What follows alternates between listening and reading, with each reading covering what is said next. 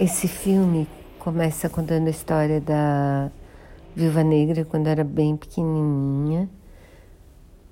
E ela tinha uma irmã menor, o pai e a mãe. Só que, na verdade, não era bem assim. E aí eles são obrigados a fugir. E ela e a irmã são criadas por. acabam sendo criadas por outras pessoas e virando assassinas.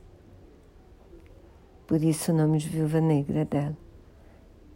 E ela já perdido contato com a irmã, só que depois elas se encontram com o objetivo de matar o, o homem que fez das duas assassinas. Eu achei bem legal o filme.